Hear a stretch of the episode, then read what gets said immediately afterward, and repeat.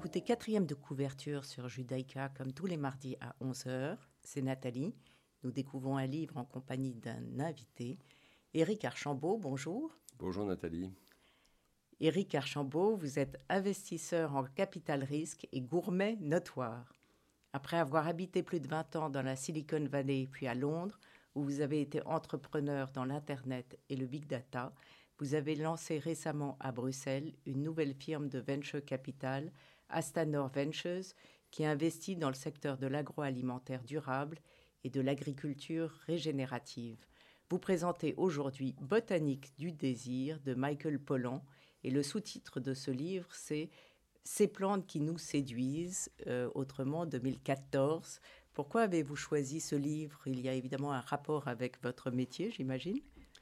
Oui, en fait, ce livre est un peu à l'origine de, ce que je fais aujourd'hui. C'est un livre qui a eu un vrai impact dans ma vie, car après avoir lu ce livre, j'ai commencé à regarder l'univers des plantes très différemment, euh, avec cette question en tête. Et si en fait nous étions manipulés par les êtres végétaux, qui utilisent habilement nos désirs pour proliférer sur Terre, cette Terre qui nous laisse partager avec eux, en nous nourrissant, en nous protégeant, en embellissant nos vies avec une beauté inégalée, mais aussi parfois en nous intoxiquant. c'est la thèse, euh, c'est la thèse de Michael Pollan. Donc, il est journaliste au New York Times Magazine, amoureux du jardinage. Il pose des questions comme pourquoi diable l'évolution a-t-elle produit des plantes dotées de capacités aussi extraordinaires? Pourquoi sommes-nous incapables de leur résister alors que l'usage peut nous coûter si cher? Euh, quel savoir le cannabis, par exemple, peut-il donc receler? Et pourquoi nous est-il défendu d'y accéder? Donc Botanique du désir dessine un monde où les plantes sont les maîtresses de nos envies, comme vous disiez. Il prend le point de vue de la plante pour regarder l'homme. C'est ainsi qu'il relate l'histoire de quatre espèces domestiques, la pomme, la tulipe, la marijuana et la pomme de terre. Il démontre comment chacune d'elles a développé une stratégie de survie fondée sur la satisfaction de nos désirs les plus fondamentaux, douceur, beauté, ivresse et maîtrise. Chaque chapitre prend la forme d'un voyage dont le jardin est le point de départ, l'escale ou la destination, mais c'est aussi un voyage, la Hollande du XVIIe siècle pour la tulipe, mais on y reviendra, l'Idaho avec les pommes de terre, l'Ohio pour les pommes, et il étudie ces espèces à travers le prisme de l'histoire, la botanique, la mythologie et la philosophie. Mais c'est un résumé très succinct parce qu'il y a évidemment beaucoup, beaucoup d'autres choses et des détails. On apprend beaucoup de choses dans ce livre. Oui, c'est ce que j'aime dans ce livre, c'est ce que j'aime dans ce genre de livre qui vous amène avec beaucoup de ramifications. Dans ce qu'on appelle en anglais, on peut descendre dans le rabbit hole. C'est-à-dire qu'on peut descendre dans le terrier du lapin et à l'intérieur, il y a plein de ramifications qu'on peut explorer. Et ça, c'est quelque chose que, que j'aime beaucoup faire. Donc on prend ce livre, on commence à lire ça, puis on, s'intéresse à une autre partie, que ce soit les pommes de terre, que ce soit la marijuana, que ce soit le, que ce soit la, pomme, ou des aspects plus particuliers de, des, végétaux. Lorsque, les, hommes sont arrivés sur Terre, lorsque les animaux sont arrivés sur Terre, les, végétaux étaient déjà depuis plusieurs centaines de millions d'années. Nous, sommes arrivés bien après eux. Eux-mêmes sont arrivés bien après les, euh, bactéries. Et, donc il y a une forme de symbiose fragile qui existe entre tous, toutes ces classes d'êtres vivants qui sont sur Terre. Et on est parfois un peu enivré par notre, euh, notre puissance technologique, l'idée qu'on puisse euh, gérer la Terre comme on le souhaite. Et puis de temps en temps, comme récemment avec, euh, avec cette épidémie de, coronavirus, on s'aperçoit que finalement, ce ne sont peut-être pas les êtres humains qui gèrent la Terre, c'est peut-être les virus. Et puis on a ces, ces, arbres millénaires, ces forêts qui sont là, qui sont, qui sont beaucoup plus vivantes et intelligente collectivement, qui arrive à, s'adapter sur des périodes plus longues et qui euh, finalement peut-être nous, euh, manipule beaucoup plus qu'on ne pense pour, euh, pour arriver à leur fin qui est, pour tous les êtres vivants, que ce soit les virus, les plantes ou les animaux, c'est de faire gagner leur ADN. Et vous aviez cette idée avant de lire le livre ou ça vous a conforté dans votre idée ou vous avez découvert cette thèse C'est Dans quel sens ça s'est produit? Euh, je pense que j'avais un peu lu de quelque chose, ça m'avait un petit peu. Mais c'est vraiment un livre qui a été pour moi un haha moment. Hein, vraiment, ça a été. Vous l'avez lu quand? Alors, je l'ai lu il y a plus de 20 ans, il y a une vingtaine d'années. Et, je l'ai lu dans un endroit assez improbable, puisque j'étais dans l'oasis de Siwa, en, Égypte, à la frontière d'Égypte et, de la Libye, où il y a un, il y a un lac salé où on flotte, et qui est un endroit totalement minéral, où il n'y a vraiment pas de plantes. Et donc je lisais ce livre, et, euh, j'étais vraiment, j'ai pas pu le lâcher. C'est le genre de livre que vous lisez, vous commencez, et, tout se met en place dans votre tête, plein d'expériences ou de, moments précédents s'alignent, et tout d'un coup vous dites, ah, c'est incroyable, c'est vraiment une autre façon de voir le monde. Euh, oui, je vais, je vais juste lire un tout petit extrait. Euh, parce que ça, ça, va donner une idée du, du livre.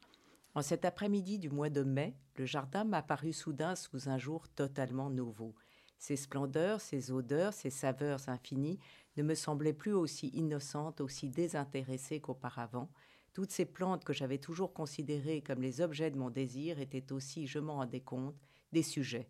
Elles agissaient sur moi, m'imposaient des tâches qu'elles ne pouvaient effectuer par elles-mêmes, c'est alors que j'ai eu l'idée suivante, si au-delà de nos jardins, nous nous mettions à considérer le monde entier de cette façon, à envisager notre place au sein de la nature dans cette perspective inversée. C'est-à-dire que l'homme s'accorde une importance exagérée et il le répète un peu dans chaque euh, chapitre, mais de manière extraordinairement cultivée. Parce que, par exemple, l'histoire de la pomme, peut-être vous pouvez nous en dire deux mots, on voyage vraiment, il y a, une vraie histoire euh, de comment elle est arrivée sur Terre. Oui, et, en fait, il y a de multiples dimensions dans, dans, ce, dans, ce, récit sur la pomme. il y a une dimension euh, qui est historique sur euh, l'importation et surtout la, diffusion de la pomme euh, à travers les États-Unis au moment des pionniers. Donc il y, a, il y, a, cette légende de Johnny Appleseed, qui en fait c'est un, on est remonté, on a trouvé que c'était un, homme qui s'appelle qui s'appelait John Chapman, qui, euh, et qui emmenait euh, des, à travers les, enfin, par bateau, puisque à l'époque des pionniers, euh, les, rivières au milieu des États-Unis, en particulier tout le, bassin de l'Ohio River, qui est, au milieu, hein, qui est un tributaire du Mississippi, et qui, et qui permettait de transporter les marchandises. Et donc cette personne amenait ces, ces, pépins de pommes qui pouvaient être plantés et faire des, euh, et ensuite donner des pommiers.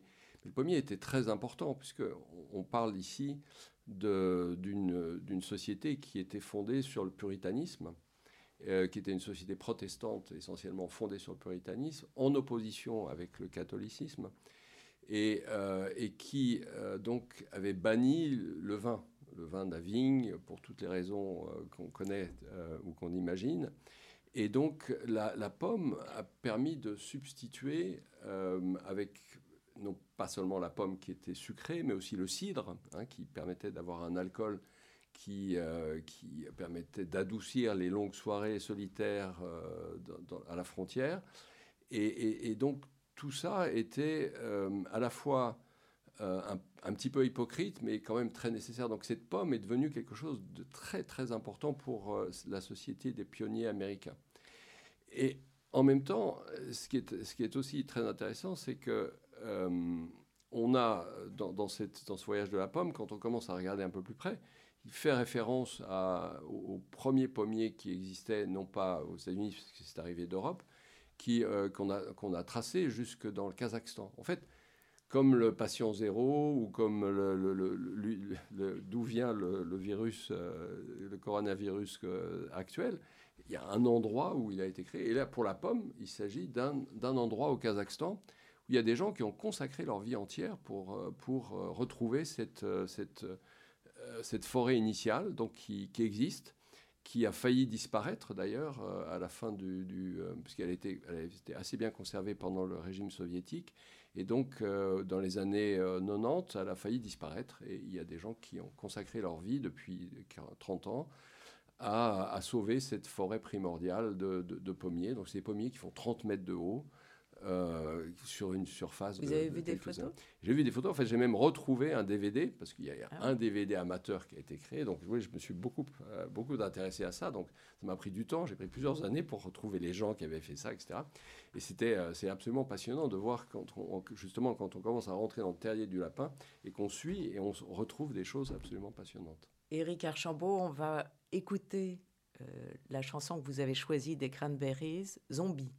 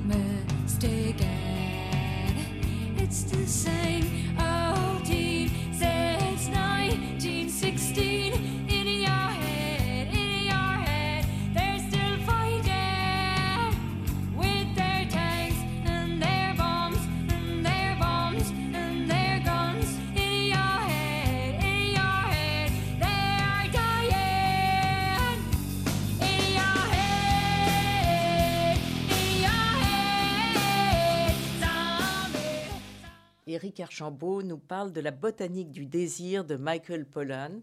Et donc, vous nous disiez que dans le Kazakhstan, il y avait cette forêt de pommes. Euh, donc, ce sont les pommes qui vous ont amené à découvrir euh, cet univers végétal euh, qui vous a servi dans votre travail ou c'est les plantes en général? En fait, les en fait, c'est vraiment ce, moment où, euh, où j'ai commencé à réaliser que les plantes étaient, finalement le, beaucoup plus importantes pour la Terre que les, hommes, et, en tout cas euh, qu'elles avaient probablement un rôle central plus important qu'on ne pensait, ou que je ne pensais. J'ai commencé à m'intéresser à, tout ça. Et, euh, ce livre de Michael Pollan, a été vraiment pour moi ce, moment où j'ai commencé à, réorienter, au début sans m'en rendre compte, euh, mes centres d'intérêt. Donc euh, revenir euh, plus à ce qui était autour de, justement de l'agriculture et, et, tout ce qui est autour de la production alimentaire, etc. Et, en particulier, toujours ce livre m'a fait venir, et, c'est ce chapitre sur la pomme, où Michael Pollan parle justement de ce, puritanisme euh, aux États-Unis et euh, il, en peint à petite touche euh, ce côté austère où on, était, on voulait éviter justement dans la nourriture, dans l'alimentation, tout ce qui était plaisir. Et, c'est ce qui a donné, il, il, le dit juste dans une phrase, puis après il le reprend dans d'autres livres qu'il a lus, parce qu'évidemment, après il a écrit d'autres livres que évidemment j'ai lus, et ces livres euh, parlent beaucoup plus de ce côté euh, austère puritaniste et de la naissance de ce qu'on appelle de la science euh, de nutrition. la science de nutrition, c'est au départ l'idée de pouvoir découpler dans, dans l'alimentation la partie plaisir. Dans la cuisine, on fait ça parce que c'est bon, parce que ça, c'est quand même un, des grands plaisirs de, de la vie, c'est aussi la transmission. Mais en même temps, pour les puritains, c'était quelque chose qui n'était pas avouable. À partir du moment où on a vu qu'on pouvait justifier de s'intéresser à la cuisine comme quelque chose qui rendait les gens plus, euh, plus euh, comment dire, euh, ça leur fait du bien aussi, à eux. Ça leur fait du bien, mais dans un but utilitaire. Ça permet aux ouvriers, aux ingénieurs, aux personnes qui, qui mangent bien, de pouvoir être plus productifs. Donc la productivité est liée à la nutrition et non pas euh, liée à... Enfin, et donc la nutrition n'est pas liée au plaisir. Au plaisir, oui. Et ça, c'était, c'était aussi pour moi une, grande découverte, enfin une grande réalisation. Et c'est quelque chose qui a ensuite commencé à orienter mes questions sur le système agroalimentaire actuel, et ce qui, de fil en aiguille, a donné, euh, m'a permis ou m'a amené à faire ce que je fais aujourd'hui. Mais il a une vision assez d'ensemble hein, quand il parle de, ces quatre plantes, donc la pomme, la tulipe, la marijuana et la pomme de terre. Parce que euh, si on prend l'exemple de la tulipe, par exemple, il parle évidemment de cette folie au XVIIe en Hollande, euh, où les gens s'arrachaient euh, un plant de tulipe et il le raconte extrêmement bien. Donc il y a ce voyage historique dans le temps autour de la plante. oui, et ça, c'est. Alors, Michael Pollan est quelqu'un d'assez extraordinaire que j'ai. eu la, chance de rencontrer quelquefois euh, après, à la fois dans des conférences ou dans des événements euh, autour, de, autour du, food et, de l'agriculture, euh, parce qu'il est devenu maintenant quelqu'un de, de, très, de très important pour, pour tous ces mouvements de, retour à une alimentation saine, retour à un respect de, la nature. Mais euh, c'est aussi quelqu'un qui, a une connaissance encyclopédique, qui, est intéressé par des, tonnes de choses. Euh, il est non seulement journaliste, mais aussi euh, professeur à l'université Berkeley, à UC Berkeley, à Berkeley. C'est là où j'ai rencontré la première fois. Et, donc, c'est quelqu'un de absolument passionnant dans tous les domaines qu'il a touchés, tous les domaines qu'il a intéressés. Et je recommande euh, effectivement de lire euh, tous ses livres. Il en a écrit une, douzaine. Euh, c'est absolument passionnant, sa, vision des, choses et de l'histoire. Donc il, elle arrive à, faire un très bon équilibre entre, entre l'historique, l'aspect historique de, l'alimentation, de l'aspect sociétal, l'aspect environnemental, et de lier tout ça avec des histoires, comme on peut le voir dans ce livre, qui sont, euh, qui sont aussi très, très passionnantes. Mais c'est celui-là que vous avez préféré dans les douze livres qu'il a écrits c'est le, c'est le, c'est le livre, c'est comme le, c'est comme fondateur. voilà, c'est le, livre fondateur, c'est comme la, c'est comme la forêt de, pommes initiale, c'est, c'est là où ça commence vraiment. il parle beaucoup de sélection naturelle aussi. Euh, ça, c'est un sujet qui vous préoccupe ou il a une vision assez darwinienne des choses, comme moi d'ailleurs. Donc c'est quelque chose sur lequel euh, j'ai tout de suite été en accord avec lui. Euh, il y a des, je suis un, grand, un, grand fan de cette théorie euh, qu'effectivement, sur Terre, les espèces ont évolué de manière assez darwinienne. Et, et, mais ce qui est très intéressant avec, avec sa théorie sur, les, sur l'interaction entre les hommes et les, et les plantes, c'est que les plantes utilisent les hommes pour euh, faire avancer leur, euh, leur sélection. Oui, il y a cette notion de désir qui est les plantes veulent capter comme ça l'attention des hommes pour prospérer. Oui. en fait, il va plus loin. Dans son livre, il, il, pose comme hypothèse que finalement, sans les plantes, il n'y aurait peut-être pas eu euh, cette notion de beauté. C'est-à-dire que pour les hommes, les hommes préhistoriques euh, qui ont été les premiers à, commencer à, s'intéresser à l'art, à commencer à s'intéresser à, la beauté, à représenter des choses qui étaient abstraites, il pose comme hypothèse que probablement sans, euh, euh, ces, magnifiques fleurs qui peuvent exister dans la nature, dans la forêt, dans les prairies, les hommes se seraient peut-être moins intéressés, auraient été moins éveillés, auraient moins développé leur, sens artistique. Et puis il y a les plantes nocives, la marijuana qui, qui vous fait euh, aller dans, dans des rêves ou... La question est est-ce vraiment nocif ou est-ce ah. que, d'un point de vue sociétal, euh, est-ce que ce n'est pas justement euh, acceptable pour toutes les raisons éventuellement puritaines ou, ou, simplement de pouvoir garder un ordre social dans, autour de soi? On va écouter les Rolling Stones, mais avant de l'écouter, vous avez choisi une version très particulière de You Can't Always Get What You Want. C'était quoi votre... C'était enregistré en 76 à Paris oui, dans, Pourquoi vous avez choisi cette... où, j'étais. Oui. alors donc je suis un grand fan des, Rolling Stones depuis, depuis très très longtemps, donc avant 76. J'étais assez jeune à l'époque, mais euh, j'étais allé dans, dans, ce concert à Paris, concert absolument, euh, absolument mémorable. Et euh, dans le morceau que j'ai choisi, parce que c'est... D'abord, j'aime beaucoup ce thème, You can't always get what you want, but if you wait enough, you'll get what you need. Et, euh, ce morceau a, été la première fois joué en 69 par les Stones. Et il a été joué, pas tous les concerts, mais dans une grande partie de leurs concerts live. Le dernier euh, qui a été enregistré, c'était à, La Havane en 2016, dans le fameux concert Havana Moon. Et, euh, et mais ce, ce, morceau évolue au cours du temps. C'est-à-dire que ce morceau est joué totalement, totalement différemment par, euh, par les Stones, en particulier par Keith Richards, le, guitariste. Et là, entre la troisième et la cinquième minute, on a un riff de Keith Richards dans cette version qui est absolument extraordinaire. On va l'écouter.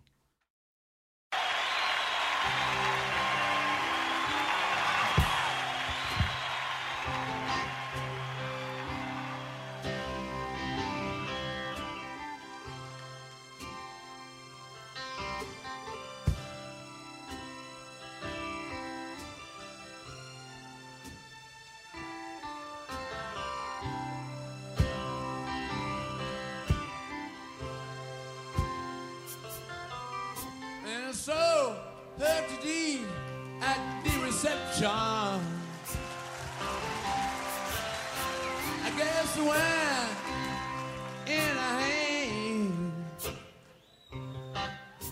I know she was gonna meet the connection at her feet where the footloose man.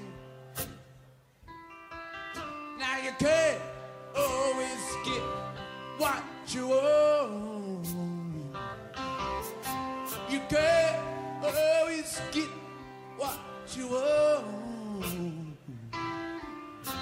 You can always get what you want.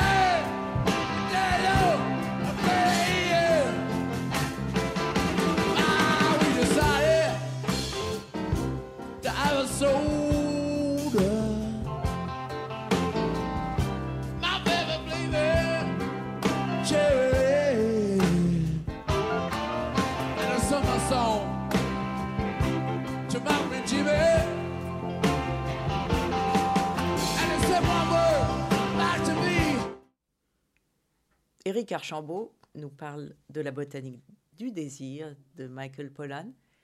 Euh, vous aviez envie de lire un extrait sur la tulipe, n'est-ce pas? Oui, nous venons juste de parler des fleurs et, de leur donc beauté. Ce, ce, ce, passage m'a beaucoup interpellé lorsque je l'ai lu. je, vais le lire juste maintenant. Donc, sans les fleurs, les reptiles, bien adaptés à un monde de feuillage dépourvu de fruits, régneraient sans doute aujourd'hui encore sur l'ensemble de la planète. Sans les fleurs, nous n'existerions pas. Les fleurs ont donc présidé à la naissance de l'homme, leur plus grand admirateur. Au fil du temps, les désirs humains ont pris une part de plus en plus importante dans leur histoire naturelle, et elles ont tâché de faire ce qu'elles font depuis toujours. Elles se sont efforcées de devenir encore plus belles aux yeux de l'animal humain et d'incarner nos tropes et représentations les plus improbables. C'est ainsi que l'on a vu apparaître une rose évoquant une nymphe émue, des pétales de tulipes affûtés comme des dagues, ou des pivoines au parfum féminin. De son côté, l'homme a rempli sa part du contrat. Nous avons multiplié les fleurs au-delà du raisonnable, nous avons disséminé leurs graines sur toute la planète, nous avons écrit des livres pour chanter leurs louanges et assurer leur bien-être. Du point de vue de la fleur, il s'agissait simplement de conclure un nouvel accord de coévolution avec un animal docile et assez naïf, un accord plutôt satisfaisant dans l'ensemble, mais qui était loin de valoir le contrat jadis passé avec les abeilles. Qu'en est-il de l'homme? Qu'a-t-il tiré de cette coévolution? Un bénéfice somme toute appréciable, le plaisir des sens, des fruits et des graines pour se nourrir, et tout un lot de nouvelles métaphores. Mais en examinant les fleurs plus attentivement, nous avons découvert bien autre chose, le creuset de la beauté, voire de l'art, peut-être même une petite illustration du sens de la vie. C'est très très bien. Voilà. Et effectivement, je pense que ce, petit passage euh, reflète vraiment l'idée fondamentale que Michael Pollan a eue un jour dans son jardin et l'a amené à, écrire ce livre. Et, quel est le chapitre que vous avez préféré dans les quatre de ce livre? En bon scientifique, je pense que c'est comme la pomme. Je, trouve que c'est, euh, que c'est quand même, ça mélange euh, à la fois les, euh, aspects sociétaux, les aspects historiques, les aspects scientifiques. Et puis c'est celui qui m'a permis d'avoir le plus de, de, de conduites terriers qui m'ont emmené à chercher d'autres choses. Le livre qui a eu un impact dans votre vie, à part celui-ci, vous en avez d'autres? Il y en a plusieurs, mais il y en a un, euh, donc bien avant euh, ce, livre de Michael Pollan, c'était le livre le, désert des Tartares de Dino Buzzati. Euh, ça m'a vraiment, ça vraiment amené à regarder les choses différemment dans, la vie, et en particulier, c'est un livre qui, évidemment, au premier, degré, c'est la métaphore de la, première, de, de la perpétuelle attente du grand événement qui va arriver, qui donnera sens à sa vie, et qui n'arrive pas, parce qu'en fait, la vie, ce n'est pas faite juste d'un grand événement, elle est faite de, multitudes de petits événements, de gestes quotidiens, de, petits plaisirs, et, des, plaisirs anticipés qui donnent tout le sens à la vie. Mais euh, pour moi, c'était, c'est, aussi euh, amené à, une autre réflexion sur finalement le, destin d'une vie, hein, qui souvent est, une question de timing.